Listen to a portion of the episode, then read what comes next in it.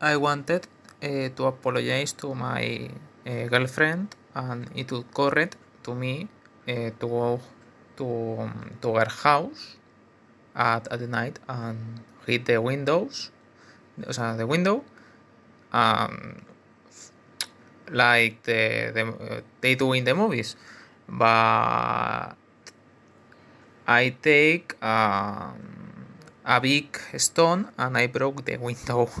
So I didn't know what to do and I ran from to my house. Uh, in the end, I told I told him, well, she, he, from in the WhatsApp, and I think now is all okay.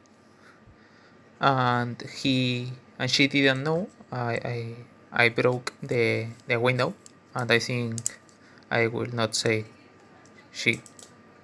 And this is my, anecdote.